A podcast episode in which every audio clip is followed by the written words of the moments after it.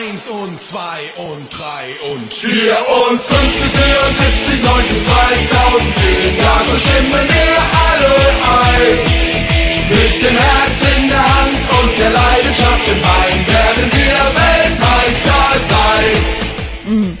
这是一首德语歌，名字应该是叫《德国胜利》，是吗？没有没有，是我自己给它起的名字 叫《德国胜利》，映衬昨天晚上那场大胜。实际上这场这个歌的名字叫五十四、七十四、九十、二零零六或者二零一零，其实就是德国前两个是德国以前获得，前三个是原来德国获得世界杯的年份。哦然后呢，这个二零一零或者是这个二零零六都是世界杯的年份，他们也其实德国球迷是希望德国能够复制前面两次夺得冠军的，前面三次夺得冠军的年份，帮这个德国添上第四座世界杯的冠军。其实我觉得。其实现在可以改成这个五四七四九零和这个二零一四，因为今年他们离世界冠军非常的近，尤其是经过今天早上的这个比赛之后一，步之遥了吧？现在就对一步之遥。对，现在看这个央五的这个转播，应该是重播了哈。昨天的这个比赛 一比七，这个数字我今早上刷微博的时候吓了一跳。震惊了，觉得这不是世界杯的比赛。我们说再打打都可以变成这个美国的橄榄球比赛的比分了。谁说说足球比赛不精彩，进球少？看看今天上太早上的比赛，是，嗯，然后今天大家貌似以为我们要走题，其实不是的，对我们我今天今天安排的超好，就是没有想到，就是我知道今天就是会有这个世界杯的这个半决赛，因为一周之前去走进的西门子嘛，嗯还没有预料到说在这一天德国队正好是在这个半决赛的卡尔上，然后能够击败巴西，哎所以今天带入这个德国元素，太巧了啊，太巧了哎，特别当时你走进西门子的时候，他们西门子员工是不是都基本上支持德国队的？对，很多人都支持德国队。在下半时，我们也会说，其实西门子现在每天晚上他们会把自己的这个大楼的外墙的这个灯光打成一个 Go，就 G O，就是前进进，对，也是进球的那个 Go 的前两个字母。然后这个是在八强之后，就是这个大楼就。做这样的一个改造，哦然后就为了这个给德国队，希望德国队能够走得更远。那现在进入决赛了，他们将会打一个 Go 加一，然后都会用这个灯光来呈现。所以说，在望京一带啊，或者是东北四环、五环的朋友住的朋友，应该经常会能够看到到这个 Go，就给德国队在遥远的德国队加油。哎呀，昨天如果是巴西的球迷看到这样一幕的话，心里一定是。万分感慨，对，是。然后，那么刚刚也说了，今天呢是我们的固定板块“走进公司”，而这家公司呢就是有着一百六十七年历史的德国西门子，呃，应该会有很多的精彩呈现哈。好，接下来为您带来奥姐之前走进西门子的一段录音。今天呢，我来到了在望京的西门子中国的总部，来这边参观。那我来介绍一下我今天的导游是西门子楼宇节能部的负责人徐总，您好。听众朋友，大家好，我是西门子楼宇科技集团的楼宇节能总监，我叫许东。好像外企很少有自己的院子啊，像比如说那边都很多人去租那个写字楼一两层，那西门子在这边有一个还不小的院子。对，西门子是一九九四年在望京地区建立了这个院子。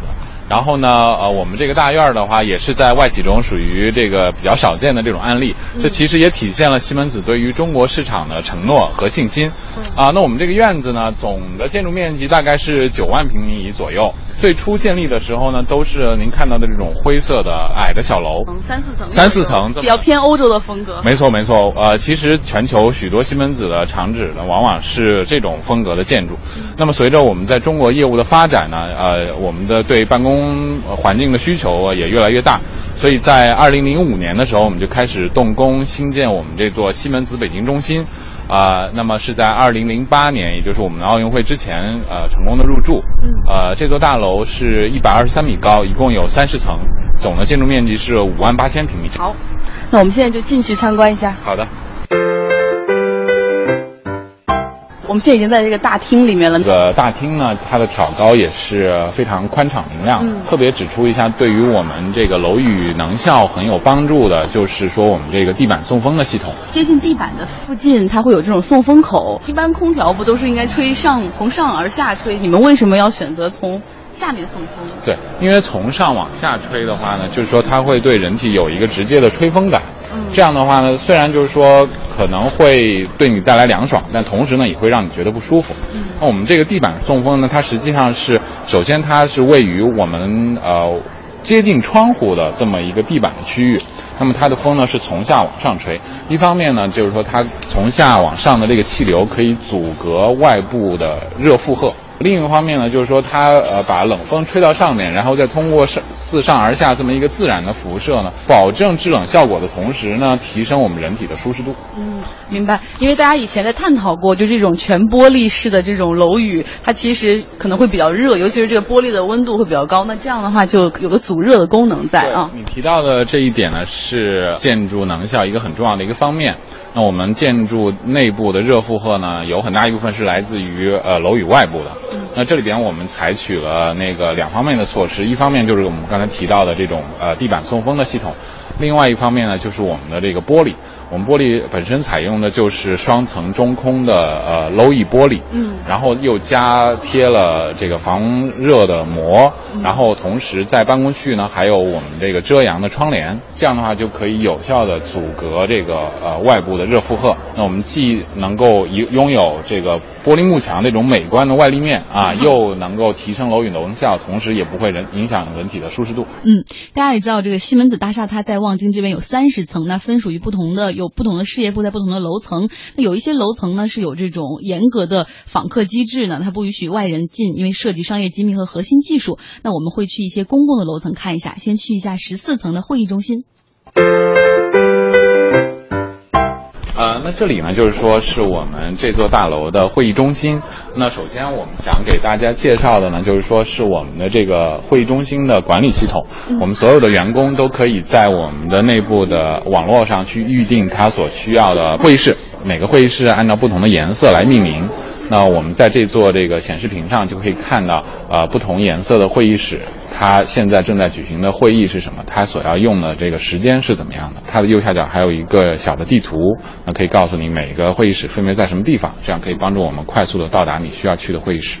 现在我们就来到了那个以颜色命名的青色会议室，来看看这个里面其中有什么样特别的设计啊？就是我们这个会议室呢，首先它是可以灵活分布的。你看这个中间这个隔板，它是可以打开的啊。如果说人多一点，就可以把合二为一。对对对。另外一个呢，就是说你可以发现，独立的会议室和办公室是呃唯一拥有我们这个控制面板的地方。呃，这里边呢，你可以控制灯和空调的开关以及亮度和温度的设定。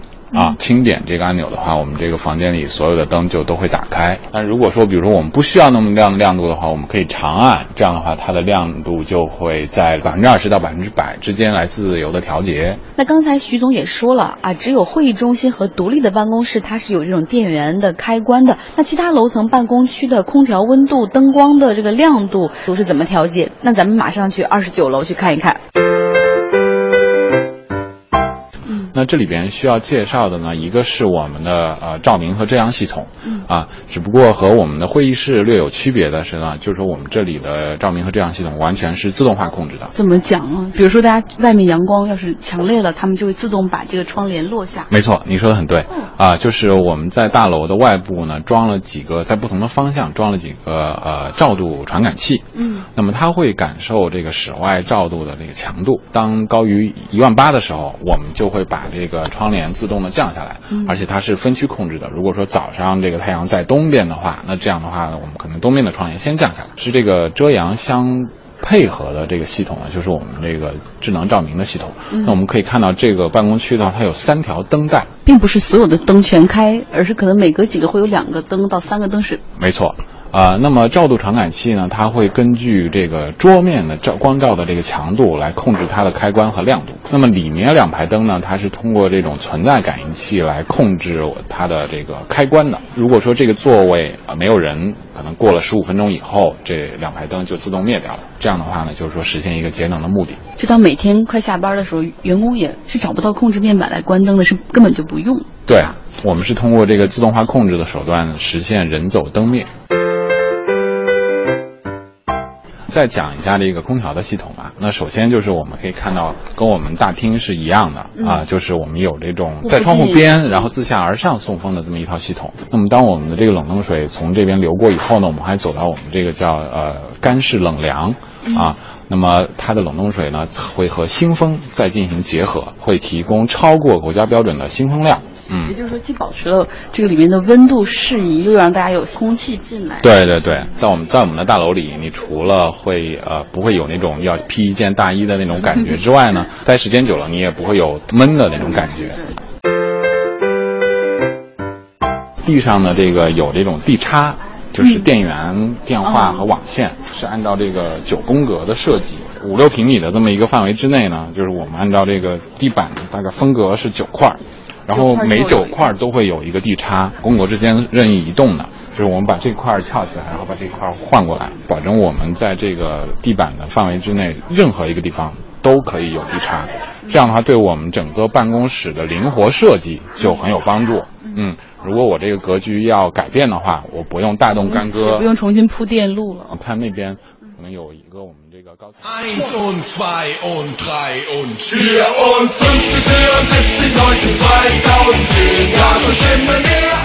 有没有德国战车要扑面而来的感觉？有有有有有，下一个德国会对阵决赛还不一定哦，阿根廷或者是荷兰。奥姐希望是谁？Anyway 都是冠军。他们现在不有个段子嘛，说阿根廷跟荷兰说你去打德国吧，然后那个荷兰说你去吧，都怕德国，但是是段子了啊。嗯呃，关于这个德国战车的这个优秀的战绩，就不要跟大家再赘述了。但是今天我们是希望借这个节目的机会，给大家带来更多的这个德国元素，而这个德国元素可能呃。西门子这家公司会呈现很多很多，对，再合适不过对对对，因为它首先有一百六十多年的历史，而且它在这个中国也是很多城市它都有自己的业务，而且嗯。其实说到它，很多人会觉得它不就是呃电器嘛？其实不是，它其实涉及到像工业、能源、基础设施建设、医疗，啊只不过那些可能跟我们比较远。日常生活比较远。对，它可能是在嗯幕后做一些支持，比如像发电机，我们可能看不到，像一些核电设备，还有一些冶金的生产线，对，智能电网配电，还有什么轨道交通等等啊。所以说这个企业是非常的厉害，对而且像一个就是严丝合缝、精准运行的，也像一个德国战车车一样，对一步一步的在做自己的业绩，提升自己的这个成绩啊。对，只不过他们的球场是商场，对商场。然后呃，怎么说呢？因为呃，奥姐关于这个西门子其实采回来很多很多的信息。东西还比较多。对，所以刚刚呢，我们由于时间关系，上半段还没有采完，应该是在十四层的那个互动，是吧？对对对嗯，然后接下来我们继续给大家放这段录音，稍后还有一段精彩的录音。领导的独立的办公室，它原本是和设计的时候是我们开放办公区是一样的。但如果我们需要隔出一个单独的会议室或者是办公室的话，加一个隔板，同时在我们的自控系统里边做一些编程，这样的话，它的办公室里面就可以独立的控制空调和照明，然后布线什么的全都不用更改。那如果说我们这位老板，比如说这个呃离开中国去别的地区了，那这个地方可以再度恢复成这个开放办公区，同样也是只是在这个系统里编一下程就可以了。然后呢，特别有趣的是，这个徐总非要带我参观一个地方，可能是在别的公司里，别人不愿意带我们去，甚至觉得没什么好看的。但是在西门子，为什么男厕所就要格外推荐呢？啊，呃，是这样的，就是说，首先我们在我们的卫生间里呢，也是采用了这种智能化的控制，啊、那里边的通风和这个照明系统呢，它会根据人员的这个感应，呃，来进行自我的这个调节。嗯，那么如果长时间没有人使用的话，它会相应的把这个照明先关掉，然后可能过了一会儿，然后可以把通风也关掉。啊，当有人进入的时候，只要一开门，我灯和这个风扇可能就会打开了。感受的是，比如声音，还是说有比如人体的这种热？热是红外。红外。对，它用的是跟我们那个办公区相同的这个存在感应器，它除了可以感受到这个人移动的这种呃动作以外，甚至我们员工坐在那儿呃，比如说眨眼睛或者是动键盘这种微小的动作，它也可以捕捉到，绝对不会出现就是你人在那儿然后灯灭了这种情况。刚刚我们听这个录音，奥姐竟然走进了西门子公司的 南侧，这应该是走进公司这个板块设最特别的部分了，对最特别的一个部分。而且就那个徐总一个劲儿让我去看他们那个男士的小便池，因为它有个免冲洗技术在里面，然后他们包括还有中水回用啊、雨水收集等等吧，这些水都最后会用来做这种园区的绿植的灌溉，而且每年的节水量也相当可观，在九千五百吨左右。而且我们看到西门子其实它有很多先进的这种解决楼宇智能楼宇的解决方案，包括它一些电路的设计啊，或者一些开关的设计，都是他们自己的就是公司的专利，然后他们把这些所有的优秀的技术用在自己的大楼里面。嗯。所以在一旦有客户说，哎，你们这个方案到底是什么样？他说来，我们请你到我们大厦里面去看一下，多好的一个展示平台，对特别好的一个案例。嗯。呃，然后呢，奥姐刚刚是去十四层啊，关注了很多，对。之后再继续往上走，应该是到了什么部门？嗯，其实没有，我们反正当时往下走，往下走因为嗯因为他们这个重视环环保，就是很多这种楼宇节能技术，比如说像灯光和这个窗帘的相互配合，省电又舒适，然后天花板上的这种感应器，人在灯亮，然后人走灯灭，等于说所有的这些一切的东西呢，都是通过他们的这个呃那个就是物业部门来进行支持的。我们现在就去物业部门去看一下吧。好的。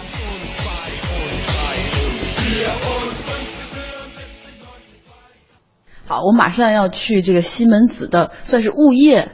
的部门，这个可能在其他的这种写字楼里面，这个部门非常的边缘化，但是在西门子这个智能楼宇的这个系统中，这个物业它确实是所谓的大数据中心，会把楼层中的各个，比如说这种呃人体的热能感受啊，然后包括监控的一些情况啊，还有这种对光线的这种采集，全部都传到这个物业那儿去。然后物业那儿就像刚才这个徐总给我们介绍的，有的时候员工你觉得这个区域的空调太冷了，我们把整层的。调一道，比如说更高两度的，它只要做一个稍稍的改变，可能这一层的温度就会有一个小小的变化，所以还是一个应该算是很重要的一个部门，重要的支持部门。我们现在到了这个物业配楼的门口，也迎来了我的第二位导游范先生，他是物业的负责人。那这边呢，主要呢包括咱们的所有的物业管理一块儿，包括咱们的安防，包括咱们的消防，都是在这个屋子里去实现的。嗯，我们看到大屏幕上有一些小屏幕，可能就是监控器，是吧？啊，对对对，这边呢主要是整个把整个北京院区所有的。园区内部全部要无死角的，全部要照到。但是呢，经过员工的保密制度呢，是在员工的头顶上不得安装摄像头。咱们这边呢，主要呢是属于一个智能大楼，它呢属于一个 EIB 的系统，那它完全的。可以实现到不用任何人员的操作来实现，让它电脑自动化的去一个进行调节。那么包括楼里面所有的灯、所有的窗帘的照度，都是以一个恒定的照度值去实现的。那么可以看到这边呢会有四个数值，它呢放在咱们的楼顶上，东侧、东南侧、西南侧和西侧。那咱们这边呢主要是靠这些去实现它一个控制窗帘。那这边呢是完全的是按照数值去变化而变化的。哦，等于说你在你的电脑上调一。一个数据，然后那边的再反映到可能十七楼、十八楼，它的窗帘就会有调整，是这样子。咱们这边呢是按照统一的时间，不统一的照度去更改时间的，是更改窗帘的上下。因为西门子呢也是讲究的是一种非常的人性化，它呢不会让部门部门和之间发生矛盾，所以说大家都是统一化管理。所以这边也就你一个人值班就可以照顾这么多事情，一个人就可以照顾六万平米。你们神奇的这个物业中心之后，外面出来其实是一片停车场。我看这车位其实也不是很多呀，像西门子三千多员工，像你们收入那么高，应该好多人都开车，那就想得到一个停车场的车位，是不是也挺不容易的？啊，是这样的，就是其实我们推广呢也是一个绿色出行的理念。私家车虽然方便，但其实它是那个行走相同的公里的话，它的碳排放应该是最高的，所以我们并不鼓励这个员工的私家车出行。那我们这里边在选择院区的时候呢，也也是考虑到了社区的连通性，有很多员工可能就住在我们这个大院周围，走路上班就可以了。还有一个呢，就是公共交通的接驳，那这里有地铁啊、公交站，就是离我们这里都非常近，嗯啊，所以是有 shuttle bus，还有我们的班车，班车要从那个地铁口把大家运过来。对对对对，那这还有我们的这个就是有自行车的停车场和充电的地方。啊，那这样的话呢，就是说，呃，鼓励员工的多样化、低碳的出行。所以你看，我们这个停车场虽然不大，但其实也没有停满。对。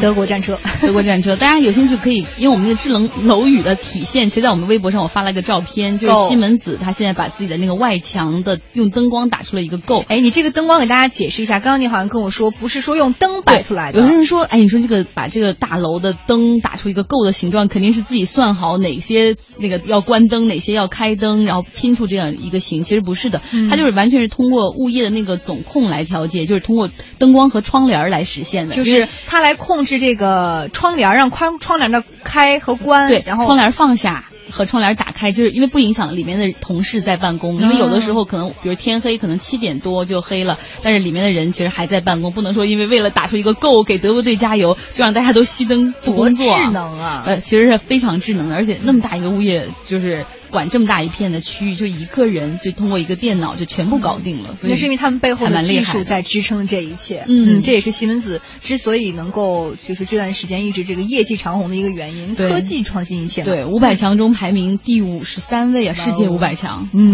厉害。好，呃，这一时段呢，我们是走进公司，走进了西门子，也希望大家继续关注我们的节目。之后呢，我们会有更多的类似于走进公司的节目带给大家。对你的公司想让我们走进吗？或者你想走进哪家公司，都欢迎和我们互动啊。然后我们会参考您的意见，顺便可能有的时候会带上您一起去。哦，这个不错，这个不错。互动方式是什么呢？大家可以到新浪微博经济之声，或者是经济之声天下公司，踊跃的来报名。